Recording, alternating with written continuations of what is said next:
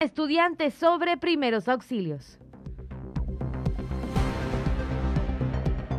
Más de 11 millones de pesos son los que se van a destinar para la construcción de dos nuevas escuelas en Cozumel.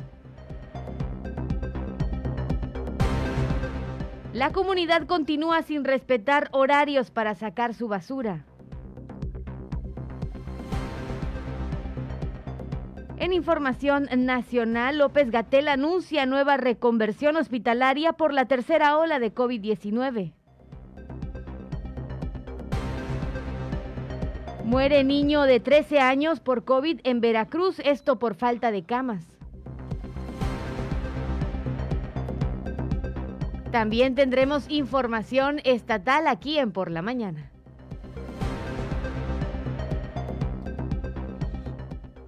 ¿Cómo está? Muy buenos días. Bienvenidos al espacio de la noticia, de la información, la primera emisión de la 107.7 FM, La Voz del Caribe. Estamos ya listos para que usted esté enterado del acontecer de la noticia, de la información que se ha generado hasta este momento.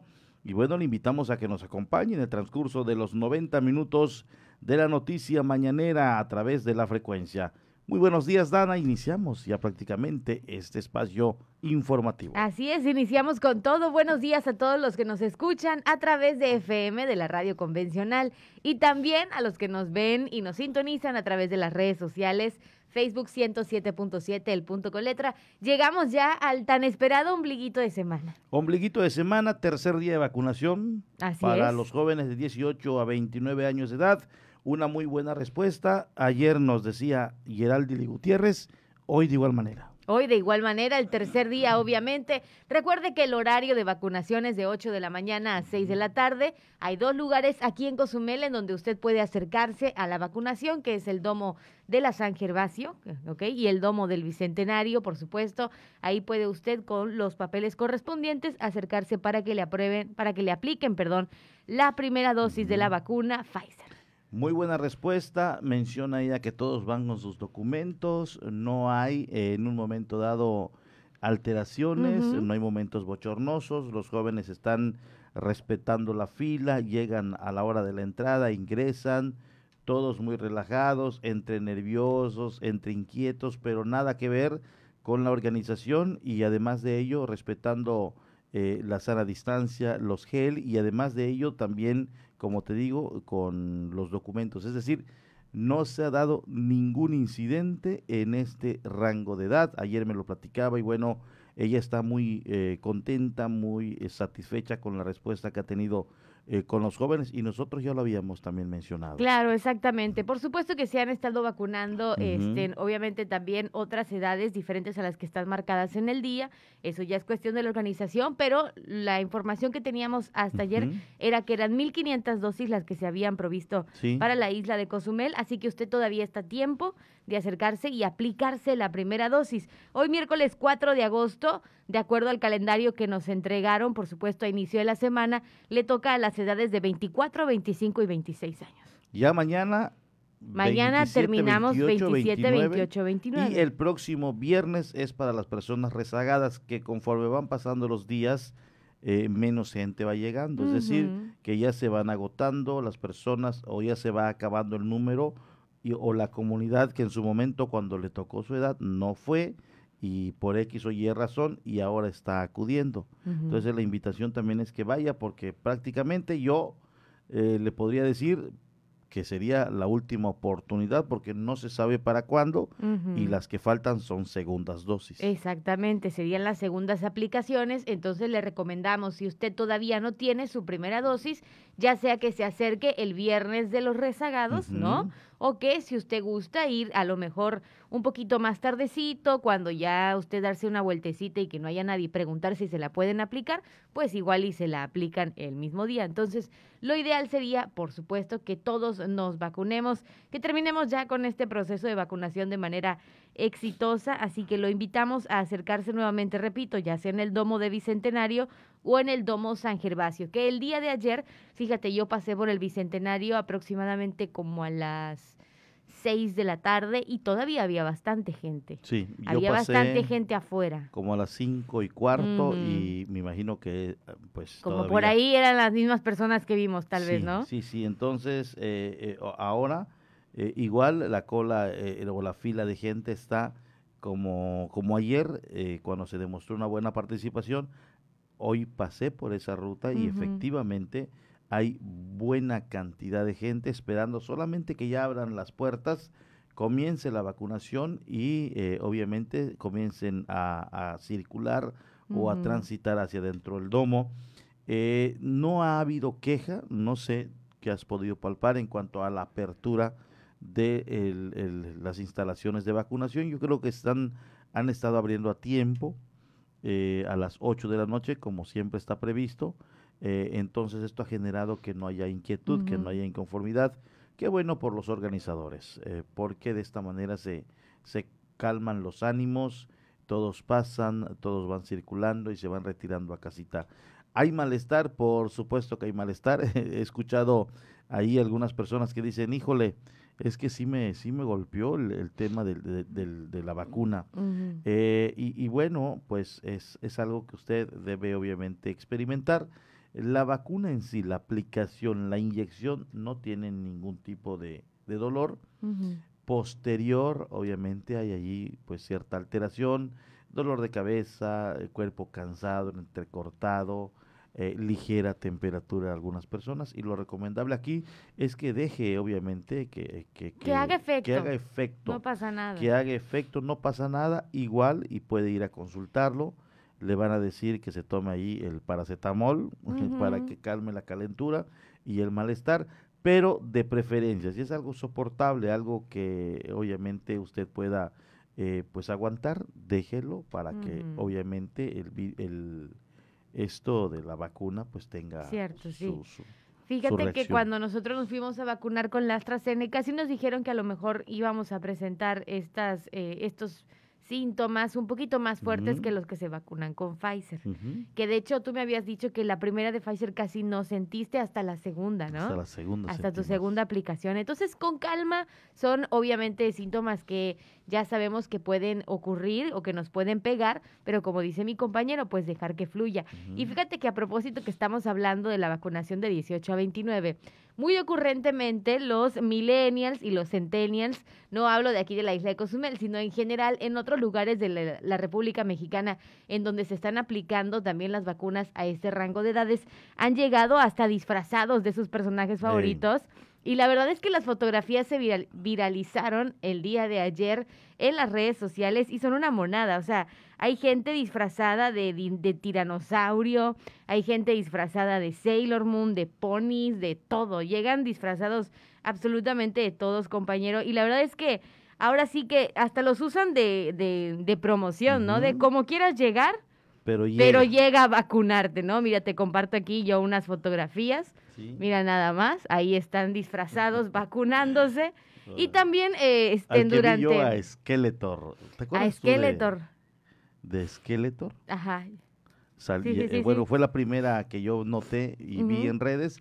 Y de ahí también una serie. de- Se hizo muy muy viral también la chica que fue La- disfrazada de. Sailor Moon y el de. Batman, ¿no? Híjole. Entonces, qué locura, la verdad. si los y, y también- se, se están vacunan, vacunando, claro. bueno, ese es el mensaje también. Exactamente. Y bueno, también se ha hecho viral, por supuesto, cómo disfrutan de las playlists que les ponen en los centros de vacunación. Algunos hasta arman su coreografía mientras están esperando la vacuna.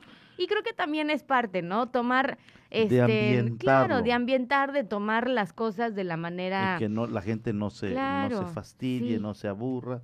Eh, y bueno, pues esto, eh, ¿quién decía que para el viernes quieren cumbias, no? Para el viernes el querían viernes cumbias con los rezagados, con sí, los rezagados. exactamente. Eh, ojalá y, y obviamente eh, se vaya dando conforme la gente eh, va acudiendo.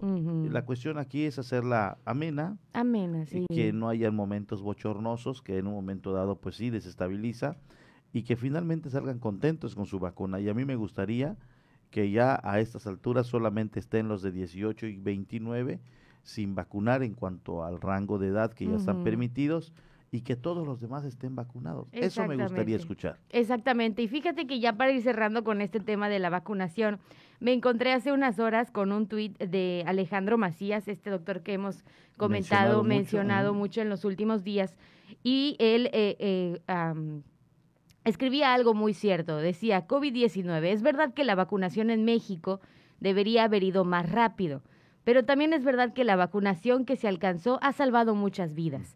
En el tercer pico de la epidemia, sin la vacunación hubiéramos visto cuatro veces más muertes, larga vida a las vacunas. Sí, sí, Es cierto, sí, todos quisiéramos que en México se avanzara la vacunación, obviamente de manera más rápida, pero pues si lo comparamos con otros países que aún todavía no han llegado vacunas o incluso a su lugar, estados. Exactamente, exactamente. Entonces, qué bueno que nuestro estado ya lo tenemos, entonces lo invitamos a vacunarse, lo invitamos a aprovecharlo. Así es. Y bueno, pues iniciando ya con la información, vámonos eh, con la información de este día, de lo que ya tenemos listo y preparado para todos ustedes. Le doy a conocer precisamente en los temas eh, locales acerca de esta noticia. Vecinos de la colonia San Gervasio denunciaron fuertes olores al interior de una vivienda en la 100 entre 5 y Morelos. Ayer nos llegó esta información, enviamos al equipo de noticias y bueno, esto fue lo que se encontraron tras una denuncia ciudadana recibida donde un vecino manifestó presencia de malos olores en una vivienda ubicada en la calle 100 entre 5 y Morelos de la colonia San Gervasio. Se pudo constatar que efectivamente al interior desprendían dichos olores, que a decir de Maurilio Aque, quien manifestó su inconformidad, pudiera tratarse de fallas en el drenaje. Sí, sí, es cuando salimos aquí en la tarde, sentarnos, pues lo sentimos, mi esposa sale y se siente el mal olor ese. ¿Es muy molesto para ustedes? Pues sí, sí, sí, porque se siente, a veces hay que entrar para que no se dicen. Pensamos que sí, puede hacer del drenaje, como le digo, ahí en la esquina. Abren el drenaje, a veces, mayormente para los, sábados y domingos venden ellos. Abren y tiran el agua de donde lavan así, sus, trastes o donde lavan el, puerco para que metan, ¿qué hacen? Eso les digo, ya lo, ya lo vi. Como dos veces ya vi que abran el drenaje y vacían su, agua allá, sucia, así. Pues no sabemos si, si no tiene otros desperdicios ahí que vienen y tapas el drenaje, no saben. Asimismo, recalcó, no se ha dado aviso a las autoridades competentes de lo que pudiera estar sucediendo en dicho domicilio, sobre todo que se trata de una contaminación latente para cada uno de los vecinos. Pidió apoyo para la revisión de este sitio y eliminar esta molestia sanitaria. Pues allá está, ojalá y las autoridades hagan un trabajo de campo, se analice, se verifique este predio. En las imágenes pudimos ver un predio que se ve, que se ve un poco abandonado, entonces no sabemos exactamente si esto se está aprovechando por otras personas eh, para tirar sus desechos. Exactamente. denuncia de los vecinos, ojalá y se pueda atender. Oye, pero te preguntaba yo, ¿se puede hacer eso de tirar en, eh, directamente, por ejemplo, lo que él mencionaba de, del resto de que del, aliment, del alimento así del alimento y del agua esa de como sanguaza donde Ajá. Y pues no, no sé. Directamente. ¿Será que eso es lo que está sí, afectando? me imagino que se estanca y como tiene eh, sanguaza, esto huele muy, muy feo. Muy, muy feo. Entonces, ojalá y se pueda atender a la brevedad eh, esta inquietud eh, por los olores que desprende, son muy, muy, muy desagradables.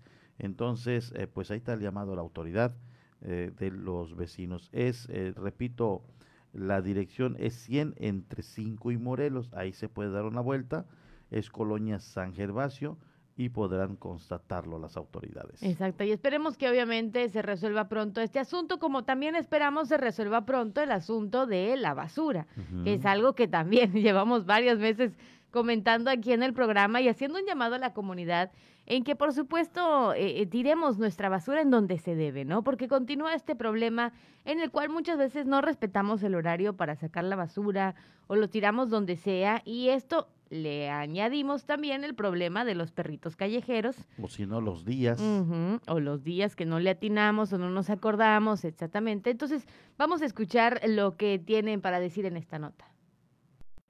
Basura regada en las calles, originado por los perros que rompen las bolsas, aparte que las personas no respetan los horarios de sacar los desechos, causa mala imagen, dijo Emilio Calisto Ríos, jefe de la unidad de supervisión y vigilancia PASA. Tenemos ahí algunos este, inconvenientes con algunos ciudadanos que sacan su basura o antes, muchas horas antes de la recolección o la sacan muchas horas después de la recolección.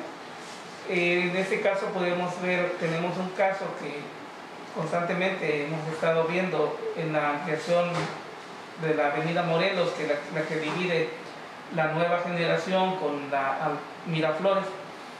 Este, ahí hay un, domicilio donde constantemente, no sé si sean los inquilinos o sean los propietarios, sacan sus bolsas siempre en los horarios fuera de los horarios. A la vez agregó que se han tenido problemas con personas que sacan la basura antes y eso origina que los perros rompan las bolsas y otras que las sacan después y de igual manera provoca que los perros hagan sus desmanes. Nos pasa con algunas personas que sacan su basura antes y eso provoca que los animalitos pues la rieguen y ven mucha basura en las calles y esto pues no es culpa de la concesionaria o de los recolectores de basura, sino que a veces nosotros como ciudadanos o sacamos nuestra basura antes o la sacamos después. Por último, dijo que la responsabilidad es de los propios ciudadanos, quienes deben de sacar la basura en los horarios señalados y conforme a las zonas urbanas. Nosotros tenemos la obligación como ciudadanos de sacar nuestra basura a partir de las 6 de la tarde, la zona norte que es martes, jueves y sábado, la zona sur que es lunes, miércoles y viernes, a partir de las 6 de la tarde. ¿Cuáles son las colonias de Estado Norte? Eh, por mencionar algunas, del Lando Norte, que es martes, jueves y sábado, 10 de abril, Mira Zapata, Nueva Generación, Miraflores, Altamar, etcétera, ¿no? Eh, entre otras. El lado sur, que viene siendo lunes, miércoles y viernes, la Andrés Quintana Roo, Maravillas, eh, Caribe, El Encanto, la CTM, el Adolfo López Mateos, la Andrés Quintana Roo, entre otras colonias.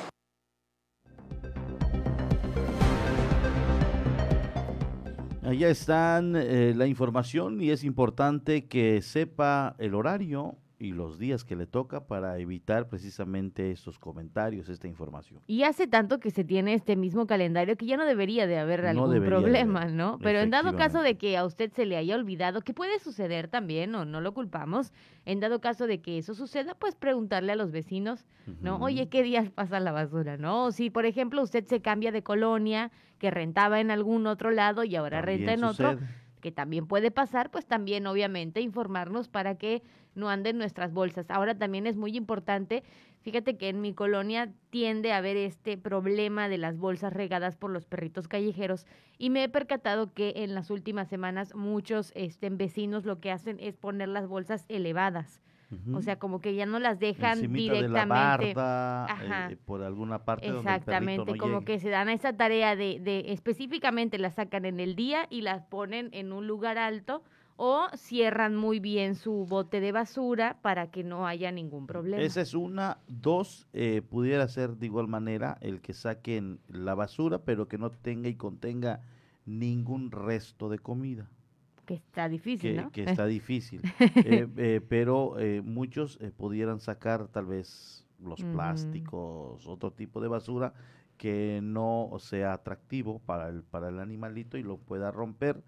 Em, en, en, el caso de, de, de, ahí de, la casa, pues se sacan en ocasiones basura, basura eh, plásticos de los niños que comen tal cosa, y, pero no, no comida. Entonces esto puede estar allí una dos horas y no lo, no lo rompen. Los animalitos, cuando es un, tiene algún resto de alguna comida, inmediatamente le cae.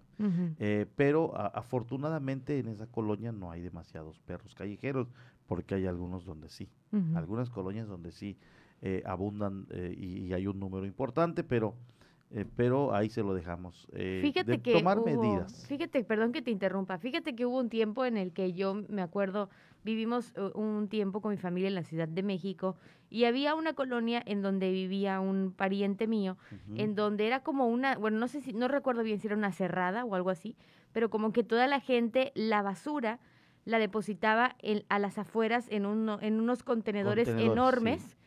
Que estaban como en un parquecito, que era como lo céntrico de toda la, la, cerrada. todos los vecinos Y ahí todos los vecinos llevaban la basura, entonces ya como que directamente se recogía de ese... Sí, aquí hay todavía. ese- todavía hay. Todavía hay. sí ¿Sabes dónde veo varios?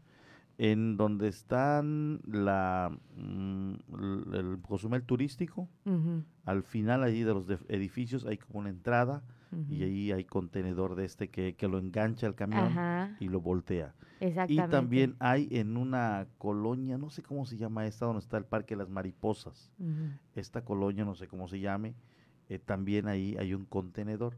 Lo ponen en algunas zonas estratégicas donde son Como para hacer son más como- fácil la llegada, ¿no? Exacto, como dices tú, como cerradas. Como cerradas, que son callecitas como chiquititas. zonas habitacionales donde son son eh, creo que sabes dónde hay igual en la Flores Magón donde no hay carreteras hay como como escarpas o banqueta que te lleva a tu casa.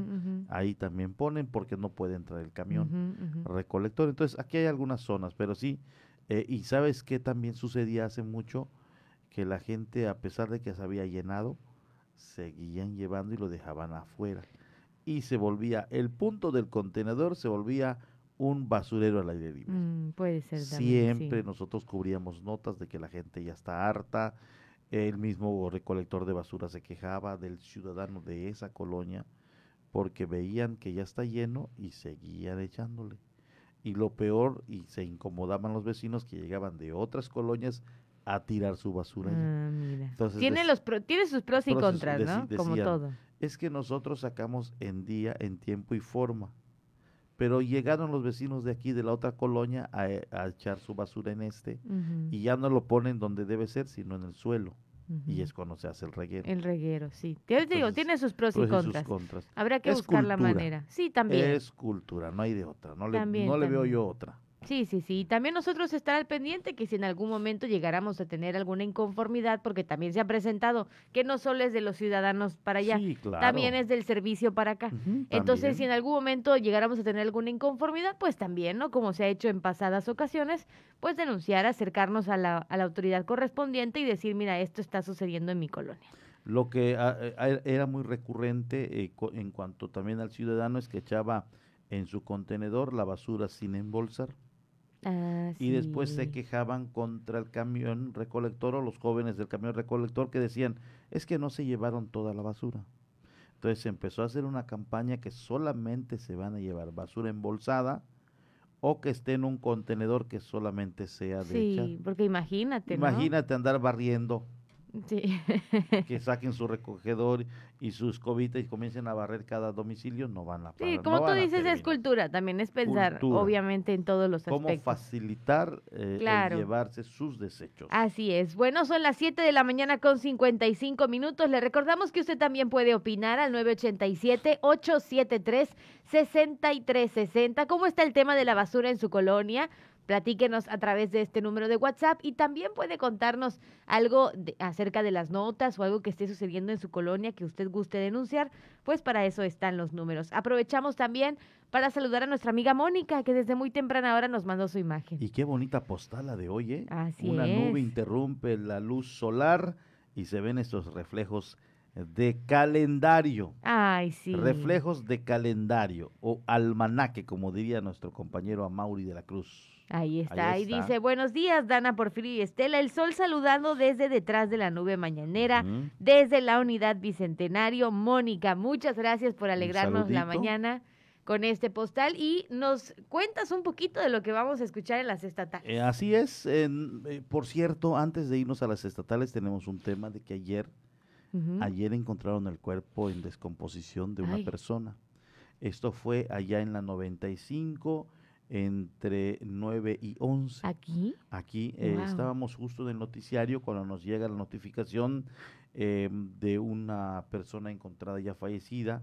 De inmediato se trasladan las autoridades y efectivamente eh, era una persona de, de- no se sabe aproximadamente su edad, ya estaba en estado de descomposición. Eh, van a estar investigando cuál fue la causa de su muerte. Al parecer es un indigente que llegó hasta las Mm. inmediaciones de este predio que está ubicado frente a una tienda de refaccionaria sobre la 11. O sea, no vivía ahí. No vivía ahí, no Ah, vivía ahí, eh, en- ahí en el, en, los, en el terreno de la Asociación de Ingenieros y Arquitectos, eh, hacia lo que es la, la 95, es donde encontraron este cuerpo. Se están haciendo las investigaciones para ver qué tipo de lesiones presentó, si es que fue atacado o de igual manera si es que padecía de algún mal y esto eh, obviamente le quitó la vida. Todas estas investigaciones de manera preliminar eh, pues se dijo que era por, por cuestiones naturales.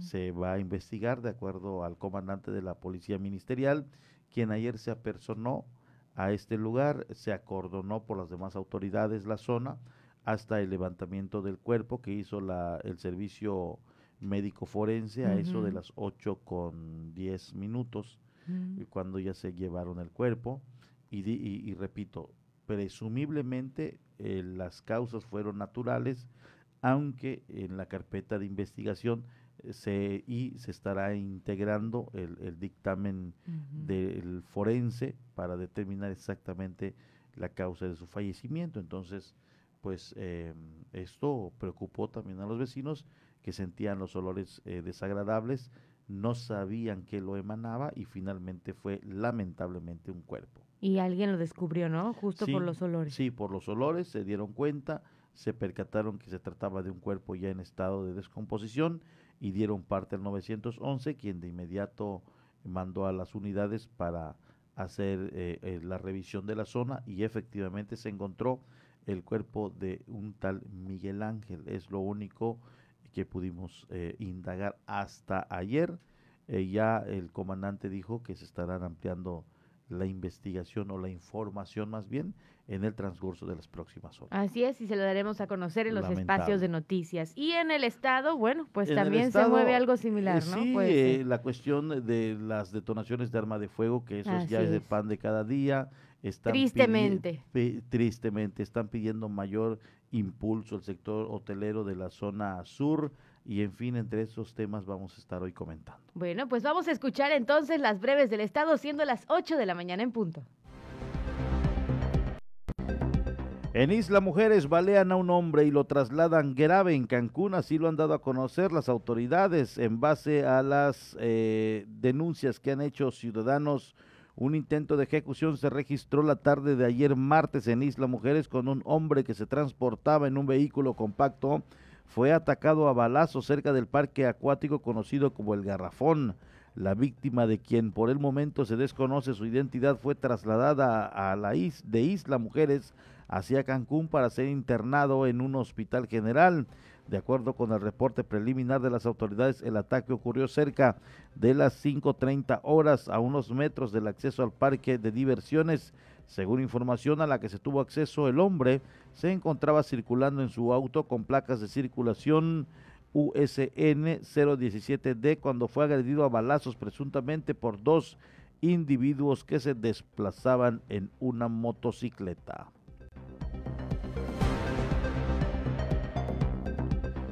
Pide Coparmex nuevas estrategias contra el sargazo en Playa del Carmen. Para el secretario de la Riviera Maya de la Confederación Patronal de la República Mexicana, Carlos Marín Morales, urge implementar nuevas estrategias para combatir el sargazo. Dijo, nosotros vemos el sargazo como un tema de prioridad a resolver y desde luego hasta el tema de seguridad, pero hoy el sargazo es un tema que nos afecta muchísimo en la imagen del destino, dijo el empresario.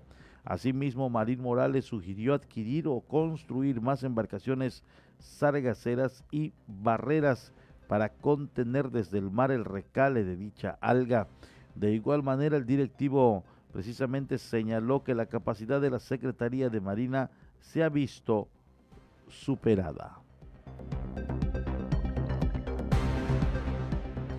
Alta afluencia de módulos de aplicación de pruebas rápidas de COVID-19 en Chetumal, así lo dan a conocer las autoridades ante el reinicio del funcionamiento de dos de tres módulos de aplicación de pruebas rápidas para detectar COVID-19 en Chetumal. Desde dos horas antes de su apertura, personas comienzan a hacer fila para conocer si eran portadores o no del virus. La demanda rebasó la disponibilidad de 125 aplicaciones de pruebas con hisopos en cada uno de los módulos instalados, los cuales tuvieron que cerrar tras dos horas de estar operando. Parasitosis y, y deshidratación causan la muerte de los delfines varados en Tulum. Nosotros le dimos a conocer esta noticia y de acuerdo al dictamen, expertos que participaron en la atención de una hembra de delfín y su cría de unos seis meses varados en inmediaciones del Parque Nacional Tulum informaron que de acuerdo con los primeros resultados de la necropsia, la madre presentaba una parasitosis severa y su cría estaba sumamente deshidratada. En conferencia de prensa virtual realizada por la Asociación Mexicana de Hábitats para la Intervención y Protección de Mamíferos Marinos, participaron médicos veterinarios zootecnistas Roberto Sánchez de, de Bienestar Animal de la AMAR, Liliana Serrano, experta en mamíferos marinos, y los biólogos Arturo Romero, coordinador de la red de veterinarios de mamíferos, y Hugo Navarro, director del Parque Nacional Tulum.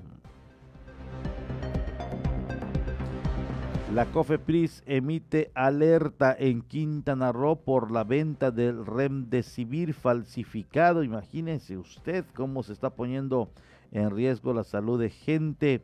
La Comisión Federal para la Protección contra Riesgos Sanitarios alertó sobre la notificación de medicamento falsificado emitida por parte de precisamente Gilead Sciences, quien es propietaria del registro sanitario y fabricante del medicamento conocido como Remdesivir, informó la Secretaría Estatal de Salud. En un comunicado, la dependencia quintanarroense añadió que recibió información indicado que es el producto falsificado que fue hallado en un hospital privado de Tampico, Tamaulipas, el cual fue comprado por internet de forma irregular y presentaba un número de lote fraudulento, representando un riesgo para la salud. 8 con 5 minutos, nos vamos a un corte, enseguida volvemos. Vamos a una pausa, estás en Por la Mañana. Estás escuchando 107.7 FM La Voz del Caribe. Desde Cozumel, Quintana Roo. Simplemente radio. Una radio con voz. La Voz del Caribe.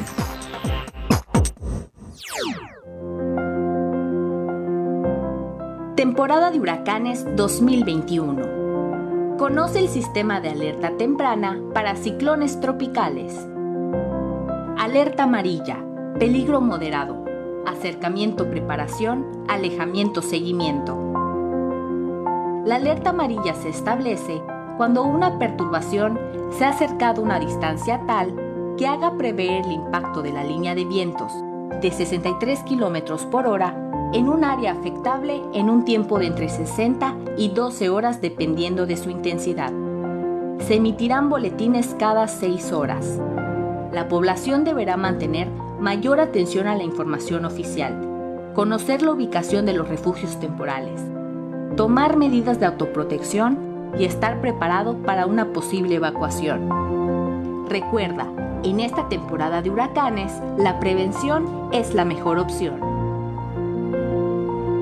Ayuntamiento de Cozumel Marisol Gacé, en la hora nacional hablaremos del racismo en torno a las raíces afrodescendientes en la cultura mexicana con la cantante Susana Harp. Pepe Gordon. También platicaremos con Ayesha Borja Domínguez acerca del trabajo que se realiza para garantizar el acceso a la justicia en los sectores vulnerables. Los esperamos este domingo a las 10 de la noche en la hora nacional. Crecer en el conocimiento.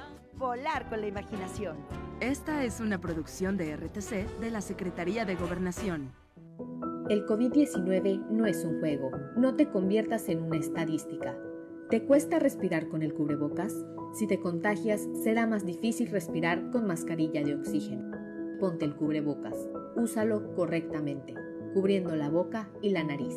Es por tu salud y la de todos. No bajemos la guardia, esta lucha sigue. Ayuntamiento de Cozumel.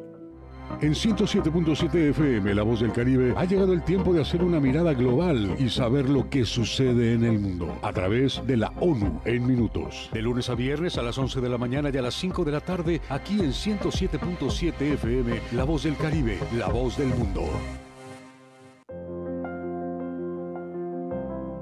Temporada de huracanes 2021. Conoce el sistema de alerta temprana para ciclones tropicales. Alerta azul, peligro mínimo, acercamiento aviso, alejamiento aviso. La alerta azul se establece cuando se ha detectado la presencia de una perturbación tropical o cuando ésta permanece a 72 horas de la posibilidad de que la línea de vientos de 63 km por hora del ciclón comience a afectar. Se emitirán boletines cada 24 horas. La población deberá mantenerse informada y no prestar atención a rumores. Recuerda, en esta temporada de huracanes, la prevención es la mejor opción. Ayuntamiento de Cozumel. La voz del Caribe. 107.7 FM.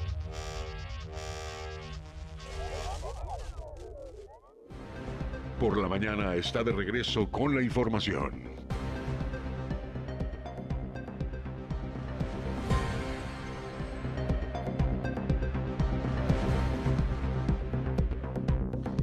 Regresamos 8 con 9 minutos. Muchas gracias a todos los que nos sintonizan en su hogar, centro de trabajo, eh, también en su vehículo. Mucha gente nos sintoniza en su vehículo y cuando ya llega a su oficina sigue a través de las redes. Exactamente. Y vaya un saludo para todos ellos que diariamente nos siguen y siempre están atentos a lo que va sucediendo a través de este espacio informativo. Así es de cómo vamos actualizando, por supuesto, la información y le queremos platicar, saliéndonos un poquito del tema de lo local, nada más como para romper el hielo, ya que son las 8 de la mañana con 10 minutos. Pues queremos platicarle que en cuanto al tema de Tokio 2020, fíjese que pues las mexicanas obviamente de nado sincronizado están dando de qué hablar. Nuria Diosdado y Joana Jiménez quedaron en el lugar número 12 en la final de natación artística tras presentar su rutina en los Juegos Olímpicos de Tokio, por supuesto. Entonces las mexicanas obtuvieron una gran calificación. Estos son los primeros Juegos Olímpicos para Jiménez, mientras que ya es la última justa deportiva para Nuria Diosdado. Esta es la segunda ocasión en que una dupla mexicana logra llegar a la final olímpica de natación artística, señaló la Comisión Nacional de Cultura Física y Deporte. Entonces, pues bueno, ahí vamos avanzando, ahí vamos dejando huella, ¿no? Por supuesto. Así es, y bueno, pues eh, como dices tú, se han ido colocando en mejor posición eh, en varias disciplinas, esto ha sucedido, y- yo lamento mucho en el que no hemos podido alcanzar la medalla en algunas disciplinas, pero bueno, pues ahí van, desempeñándose bien, eh, a- algunos ya le van diciendo adiós a estos pues, Juegos Olímpicos, es exactamente. prácticamente su despedida, pero hay nuevos valores que se van encaminando a tener un buen desempeño.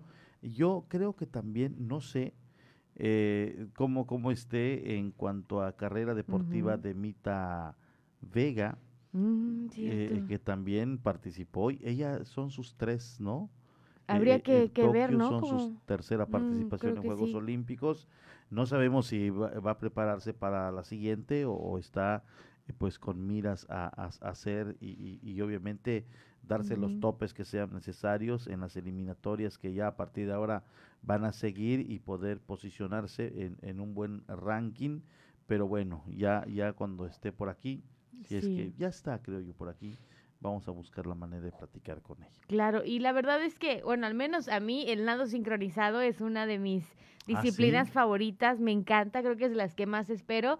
Entonces, bueno, pues ahí están dando lo mejor y recuerde que también, pues la ventaja de que ahora estemos viviendo los Juegos Olímpicos con, talas, con tales avances en la, en la este, en informática y con todo lo que se maneja ahora en los streamings, así, es que si, por ejemplo, nos lo perdemos por alguna razón de trabajo o porque no nos quisimos desvelar, pues se quedan guardados y podemos verlos de alguna otra manera en internet.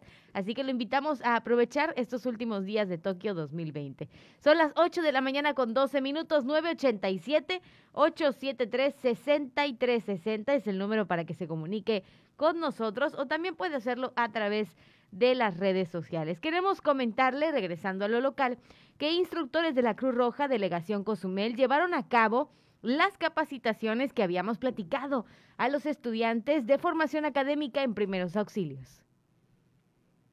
De la delegación de Cruz Roja Cozumel llevaron a cabo la capacitación a estudiantes en formación académica en primeros auxilios, explicó José Baselis, coordinador de capacitación Cruz Roja Cozumel. Bueno, estamos preparando para hacer rescate acuático básico. Este, eh, pues bueno, en- conforme con su formación de técnicos, de técnicos en urgencias médicas, tienen distintos talleres, distintos tipos de práctica y eh, el día de hoy pues ya les tocó eh, hacer la de rescate acuático, más o menos para que vean la extracción en caso de un paciente que tenga alguna urgencia y para que ellos aprendan cómo se tienen que, eh, vamos, tratamiento, inmovilizaciones, la extracción como tal del agua, etcétera, etcétera. El instructor abundó al explicar que los estudiantes son capacitados para estar preparados para el rescate de una persona con broncoaspiración o congestión y para ellos tienen que realizar una operación de acuerdo a las indicaciones. Dependiendo, eh, ahora sí que lo más complicado que pudiésemos observar es una broncoaspiración, en este caso, de ahí pudiese eh, continuar con un ahogamiento o un eh, semiahogamiento como tal.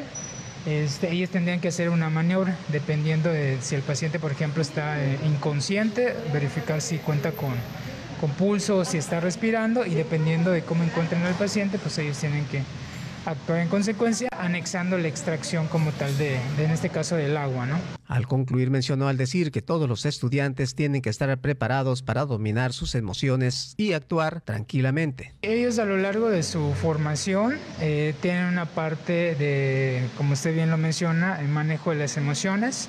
Este siempre nos apoya personal preparado, en este caso un psicólogo que siempre está al pendiente de ellos y tienen una formación dentro de la capacitación como tal eh, vamos, de cómo poder abordar a un paciente que se encuentra en ciertas condiciones, este, sobre todo psicológicas, cómo ellos manejar también eh, la parte emocional y, y, obviamente también se les enseña a trabajar eh, bajo continua presión.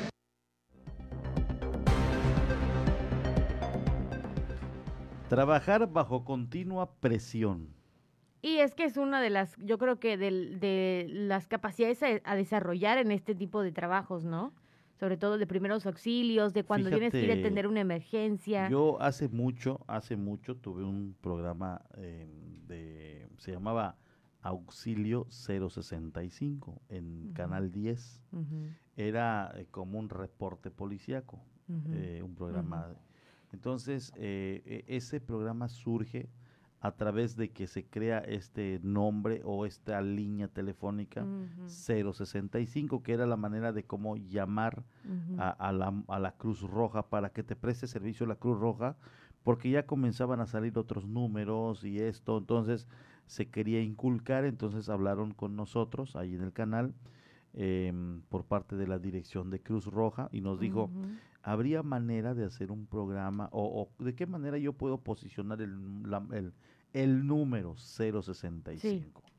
Eh, pues híjole, y estuvimos ahí ideando y todo, y un segmento, un programita de media hora de cubrir toda la nota roja, pero además de ello que se llame 065.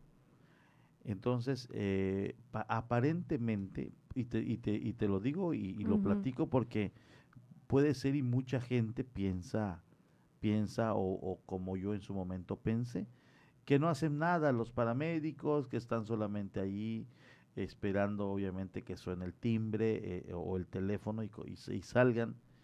Si bien no hacen nada físicamente, pues están, su trabajo es hacer guardia. Uh -huh. Su trabajo de ellos es solamente estar pendientes de una llamada telefónica. Uh -huh. Pero déjame decirte que en el tiempo que dura la llamada telefónica, Imagínate. la llamada telefónica de cuando entra a la central hasta llegar al lugar del suceso, hay un estrés impresionante. Sí, claro. Por eso dice él, y tiene mucha razón, trabajar bajo presión, porque podrás estar tranquilo, podrás estar ahorita desayunando, si no hay nada que hacer, desayunas, que medio chaneas la unidad, no puedes lavar la ambulancia, porque no sabes en qué momento te van a llamar. Entonces nomás vas pasándole como que el, el, el, el trapo, la franela se la vas pasando, dejándola bien, revisas que todo esté bien. Cuando llega una llamada, esa llamada no sabes qué es. De repente es un accidentado, un caído, un, un balazo, una- un baleado. Entonces, en ese momento tú ya vas mentalmente preparándote al escenario que te vas a encontrar. Entonces es cuando tú está al mil, tu cerebro está Sí, al sí, sí, mil. sí. En ese trayecto de cuando recibes la llamada a llegar, tú ya debes ir preparado a cómo vas a intervenir en esa situación. Y la verdad, yo siendo camarógrafo, porque yo, yo producía ese programa y e iba acompañado y subía a las unidades, entonces en ese trayecto igual uno, híjole, Se le acelera ¿con todo. qué me voy a, a encontrar? Encontrar, sí, claro. Y llegas y hay vehículos despedazados, hay, no, no, no. De no. todo, sí. Y eso es que anteriormente no habían ejecutados. Ah, Esa, no- ahorita es doblemente preocupación o estrés, porque te vas a encontrar con un baleado que puede ser que está en sus últimas y empieza la desesperación que tienes que salvarlo. exactamente. Entonces imagínate ese, ese, ese momento de estrés. Y cuando ellos se retiraban después de sus ocho horas, se veían agotados. Pues y nada más atendieron en ocasiones un caso o dos o Pero tres. estás alerta todas Pero esas ocho estás horas. al- ah, exacto. Y esos momentos de, de llegar, de recibir la llamada, a entregarlo al hospital con vida, son, son momentos de mucha presión. Sí, claro. Entonces se quitaban agotados. Hay veces se atendían dos, tres accidentes o tres eh, salidas de emergencia, pero en esas tres ya te agotaste. Pero aún así, o sea, sabes que está en tus manos, ¿no? O sea, la vida de la, vida persona de está la en tus manos, sí. entonces imagínate esa Entonces sí presión. vi, sí vi preocupación, sí vi yo preocupación, sí vi varios, varios casos, muchos casos donde, eh, donde van sudando, van, van nerviosos, van preocupados por salvarle la vida a fulano y a mengano, eh, a, a los que iban y, yo decía, y yo decía, híjole, yo, yo tenía también un, criterio a aplicar, podía grabar todo fuera del, todo, todo el escenario o el lugar donde se, se suscitó el percance, a, a los accidentados y todo. Ya yo y yo me transportaba con ellos. Entonces ya al interior de la ambulancia, ya ahí yo no grababa absolutamente nada porque era algo muy íntimo. Entonces yo me podía como, me ponía a ayudar en lo que, pásame la gasa, pásame esto. Yo ya sabía hasta dónde estaba todo. Entonces me empezó a gustar, ¿eh? Por eso, Ah, por eso, sí, por eso cuando incluso dieron algunos unos cursos para medios de comunicación y de ahí eh, tengo compañeros que son paramédicos. Adrián Puc, un, un amigo que, que enlazo yo en, en Noticias Policíacas, y que va detrás de la nota roja, él sí se va sobre la nota roja, él llega e interviene si no ha llegado una ambulancia, pero está certificado. Porque tiene el conocimiento, claro. No, y además es certificado. Ah, qué bien. Entonces llega e interviene. Él llega, interviene, incluso a la hora de llegar la unidad y, eh, también se involucra en el tratamiento del paciente. del, del, del- pero porque tomó los cursos, los finalizó, ese es- creo que está certificado, tiene conocimiento pleno, anduvo pat- eh, en ambulancia en algún momento, entonces tiene la experiencia de campo. Entonces, a mí me da gusto escuchar a estos jóvenes que se involucran y además es como el caminito para los que van a estudiar medicina. Claro, sí, sí, sí. Que desde- Es dar un paso. Es el primer escalón donde allá dicen, no, creo que mejor no. Ahí O- descubren. O, me voy. Sí, esto es lo mío, esto ¿no? es lo mío. Pero Porque sí, se van a sí, ver, sí. eh, se van a, eh, van a beber momentos de tensión, de crisis como los que te platico y además de ello, pues también esta adrenalina que tienen que experimentar para decir, yo quiero esto. Sí, la verdad es que es admirable, este tipo de trabajos es completamente admirable, Sí. nos paramos, les aplaudimos desde aquí a todos los que participan, obviamente, en cuanto a dar primeros auxilios, en, en obviamente los que trabajan en las ambulancias, en la Cruz Roja, etcétera, etcétera, todos los que obviamente salvan Saber vidas. manejar los momentos. Sí, claro, sí, sí, sí. Y yo hasta con alguien que se, se atraganta me pongo ya. Yo Ya también. me quiero como que Yo también, yo también, yo también me atraganto junto con ellos, pero para eso existen este tipo de personas que saben controlar y que están capacitadas obviamente para salvarnos la vida. Y hablando de temas de salud, por favor ponga mucha atención a la siguiente nota. Es bien importante que usted sepa que va a empezar o que ya está todo listo para la brigada de tarjetas de salud en la isla el 4 de agosto, o sea, hoy, el próximo de 10 de la mañana a 3 de la tarde con un costo de 200 pesos y este se va a llevar a cabo en el restaurante Casa Misión. Así que para más detalles pongamos atención a la nota.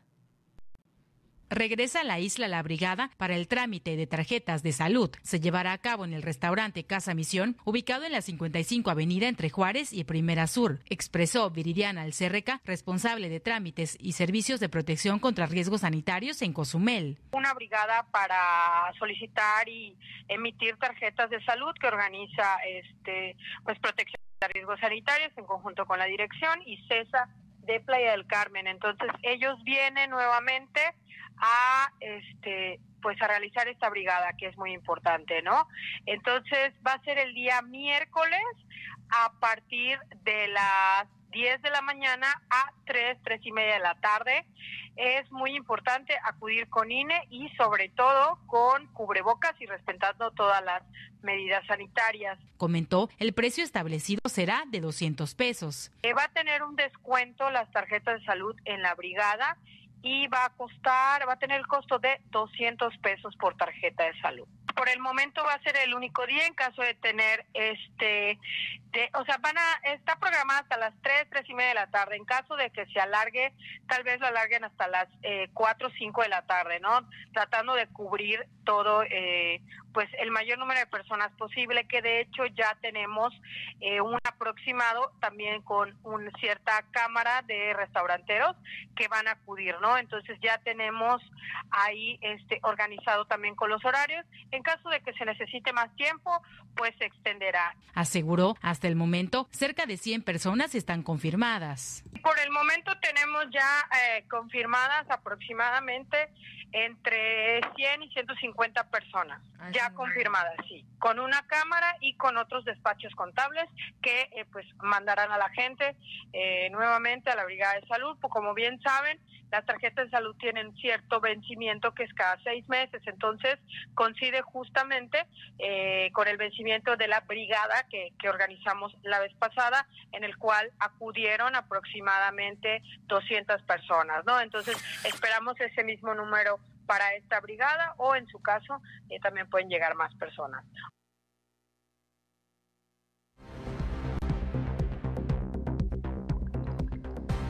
Pues esa es la información para todos los que ocupen o necesiten esta tarjeta de salud. Recuerde que nada más tiene que llevar su INE, el costo es de 200 pesos. Hoy es el único día tentativamente, así que no se confíe. Acérquese, por supuesto, al restaurante Casa Misión de 10 de la mañana a 3 de la tarde. Ahí está la invitación para todos los aquellos. eh, tiene un costo mayor, tengo entendido. Sí, este es sobre Y- el descuento y ya, esta ¿no? campaña es precisamente para hacer un descuento, tomando en cuenta las condiciones que eh, se está viviendo con el tema de la pandemia y, y sobre todo, pues los restauranteros Cierto, eh, sí. que están siendo muy golpeados, pues es un apoyo sin duda alguna importante.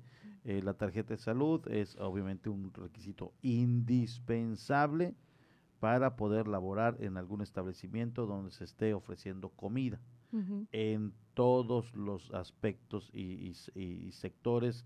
Puede ser en la cocina económica, puede ser en la tiendita donde se manipule algún alimento, puede y, y obviamente en los restaurantes, eh, también en los hoteles, en fin. Y como mencionabas, con esto de la pandemia, ahora más que nunca se les piden este tipo de, Sí. de requisitos y de, de, obviamente, estar eh, bien certificados. Entonces, nuevamente, acérquese, por favor, a Casa Misión de 10 de la mañana a 3 de la tarde para poder obtener estas tarjetas de salud que, como le mencionábamos, se están ofreciendo a descuento. Ya hay ciertas personas inscritas, así que mejor ir temprano para que usted asegure, obviamente, que le va a tocar. Muy bien, pues ahí está la invitación. Aproveche esta gran oportunidad. ¿Cómo andamos? Muy bien, muy bien. ¿Ya? Ya estamos listos.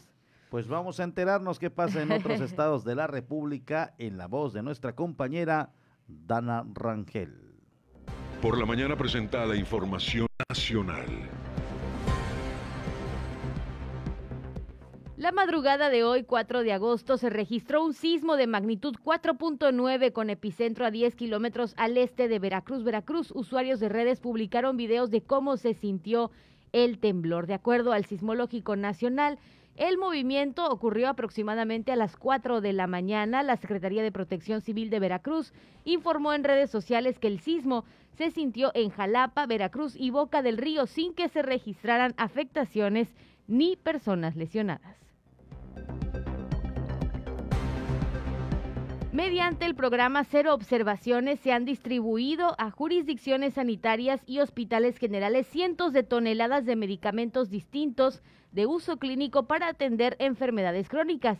También se ha hecho distribución de claves, medicamentos y material de curación de alta especialidad. Esto después de que se encontrara, por supuesto, estos 423 toneladas de medicamentos abandonados desde marzo en San Luis Potosí. El secretario de Salud dijo que esta distribución dará un fuerte respaldo al abasto de hospitales y delegaciones.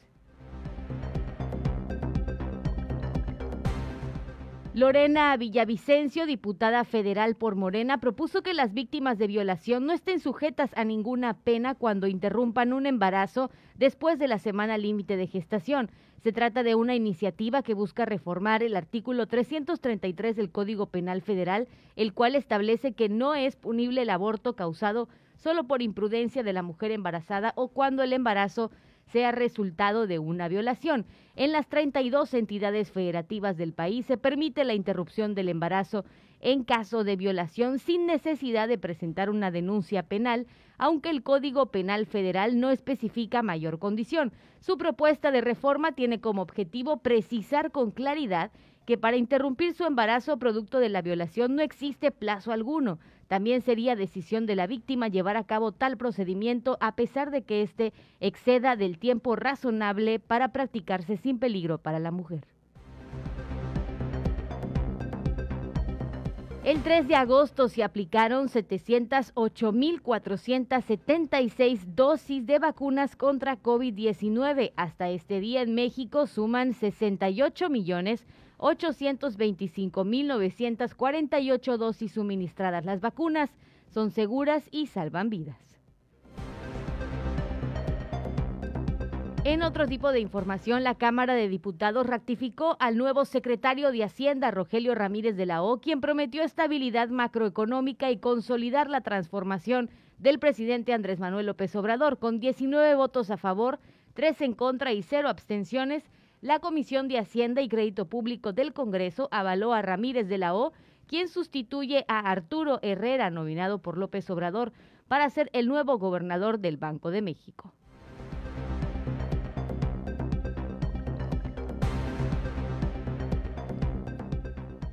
La fracción del PAN en la Cámara de Diputados exigió al gobierno federal adquirir las dosis necesarias para vacunar contra COVID-19 a los menores de entre 12 y 18 años de edad como condición necesaria para el regreso a las actividades escolares en forma presencial.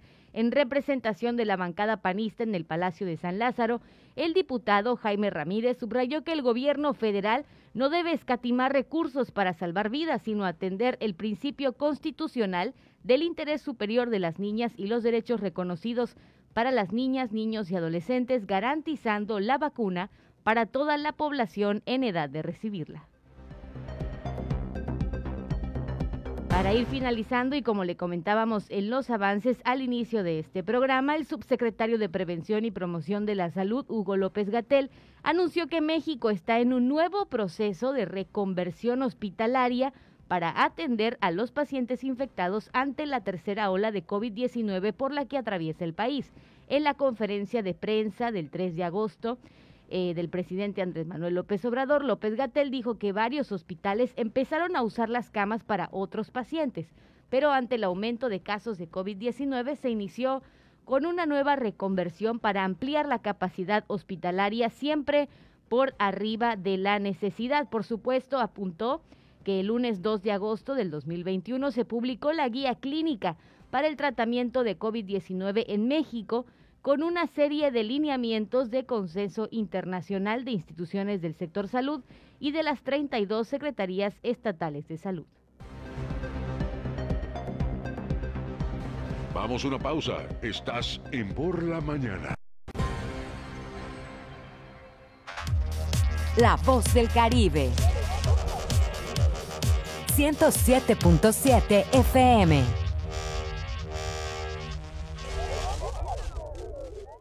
El COVID-19 no es un juego. Ayuda a prevenir los contagios. Si sales, mantén una distancia segura de las otras personas. Usa siempre la mascarilla de la manera correcta, cubriendo la nariz y la boca. No toques los ojos, la nariz y la boca. Lávate las manos frecuentemente por 20 segundos mínimo. Si te proteges, reduces el riesgo de contagio y proteges a todos.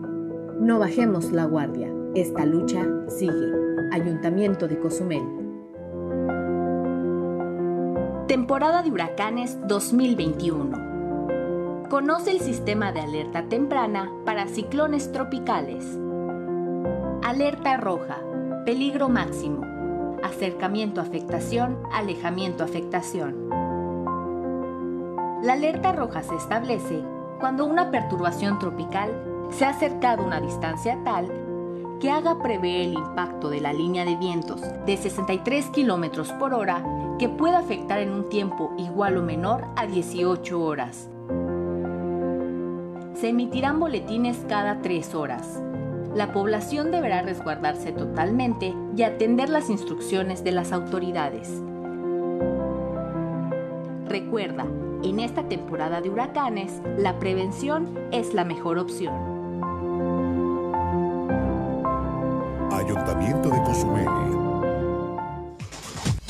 Suscríbete a nuestro canal de YouTube y sé parte de nuestras emisiones en directo. Encuéntranos como La Voz del Caribe. El COVID-19 no es un juego. No te conviertas en una estadística y ayuda a detener la propagación. Protégete y protege a tu familia. Si te reúnes con otras personas, de preferencia hazlo al aire libre. Si es un edificio, abre las ventanas y así habrá más circulación de aire. Mantén una distancia segura. Usa mascarilla correctamente y lávate las manos frecuentemente por 20 segundos mínimo. No bajemos la guardia. Esta lucha sigue. Ayuntamiento de Cozumel. La mejor música electrónica tiene una frecuencia, 107.7 FM. Todos los fines de semana Adriantec te presenta la mejor selección de música electrónica en sus diversos géneros. Cultura Beat. Sábados a las 7 pm. La voz del Caribe, tu frecuencia electrónica.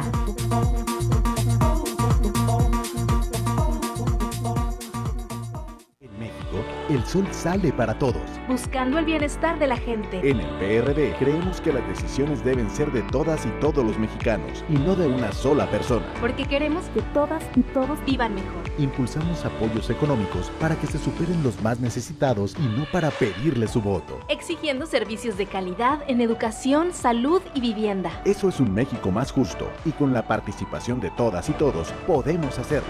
El sol sale para todos. PRD. Estás escuchando 107.7 FM La Voz del Caribe. Desde Cozumel, Quintana Roo. Simplemente radio. Una radio con voz. La Voz del Caribe. Por la mañana está de regreso con la información.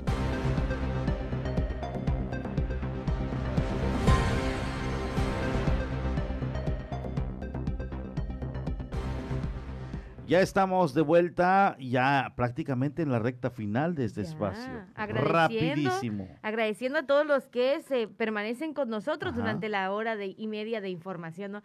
Y antes, te voy a contar, antes sí se me hacía larga, o sea, como cuando recién empecé con Israel, sí se me hacía larga la hora y media. Sí. O sea, como que eh, en lo que le agarraba yo el, El, el, el- el- el paso. el paso y todo eso, sí se me y- hacía larga. Pero este- ahora es como que me siento y cuando me doy cuenta ya me tengo que ir. Y ese proyecto era de dos, así que Ujú.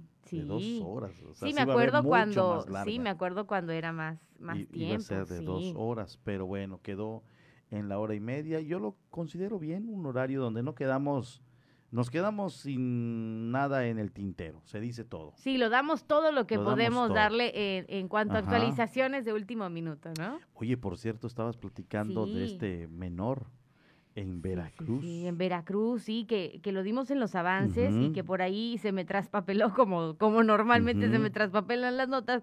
Pero sí, un menor de 13 años, originario de Soconusco, Chiapas, murió a causa del coronavirus y presuntamente de la falta de camas en hospitales COVID del sur de Veracruz. La madre del menor también se encuentra internada por la misma enfermedad, que fuerte, la verdad. Ambos llegaron al hospital Oluta Acuyucán de la Secretaría de Salud, donde tienen algunos enfermos ingresados, los cuales son trasladados a diferentes hospitales en Coatzacoalcos. No obstante, en el caso del menor fallecido, pues eh, se va como que diciendo que no lo recibieron en el hospital de Minatitlán debido a que no tenían camas disponibles y en Coatzacoalcos tardaron en ingresarlo por motivos similares. El, el doctor, perdón, Rubén Moreno Ríos, quien fue candidato a la alcaldía por el Partido del Trabajo en Oluta durante la pasada contienda electoral, relató a través de sus redes sociales cómo ocurrió este caso que ocurrió justamente en su centro de trabajo y llamó a la población a cuidarse. Por supuesto, el padre del menor lamentó el traslado tan tarde, pues pese a que el personal médico atendió a su hijo, los trámites para conseguir una cama en el hospital COVID fueron tardíos. Entonces, el gobernador de Veracruz eh, negó también que hubieran varios menores intubados por COVID y solo reconocía que niños migrantes estuvieron hospitalizados. Se ha vuelto, obviamente, un tema un tema viral, se ha hablado mucho de este caso en las últimas horas en las redes sociales, pero sí, por supuesto, es lamentable, ¿no? Un niño de 13 años. Y es que fíjese que en las últimas semanas, pues sí se han dado reportes de cómo el COVID-19 ha estado afectando ahora a los más pequeños a los más pequeños. Y recientemente también ah, se publicó por ahí unas cifras, pero esto hablando de Estados Unidos. Hace mucho que no tocábamos temas internacionales, pero según eh, lo que publica obviamente el Grupo Milenio, que me llamó mucho la atención esta nota, Casi 72 mil niños en Estados Unidos dieron positivo a COVID-19 en la última semana, de acuerdo con un informe de la Academia Estadounidense de Pediatría y la Asociación de Hospitales de Niños de Estados Unidos, produciéndose un salto masivo en el número de contagios que registraba hasta 39 mil casos hace un par de semanas. De acuerdo con el informe, el 19% de todos los casos de COVID-19 a nivel nacional fue en menores de edad. Repito, esto hablando de Estados Unidos. Es decir, casi uno de cada cinco personas infectadas en la última semana. Sin embargo, los síntomas graves de COVID-19 en menores de edad siguen siendo poco comunes. De las casi dos docenas de estados que han tenido un gran repunte de la pandemia, entre el 0.1 y el 1.9% de los hospitalizados fueron niños.